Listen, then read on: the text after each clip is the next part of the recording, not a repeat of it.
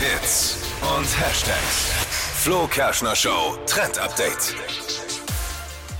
Diese App für WhatsApp, die könnte Beziehungen, Freundschaften zerstören und auch richtig, richtig peinlich sein. Also man Was? kennt's, äh, man schickt einfach eine Nachricht in WhatsApp aus Versehen, vielleicht an die falsche Person oder eine Nachricht, die die andere doch nicht erhalten sollte.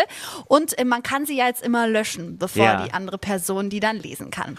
und da gibt's jetzt eben eine App, die das umgeht. Notiflock heißt die.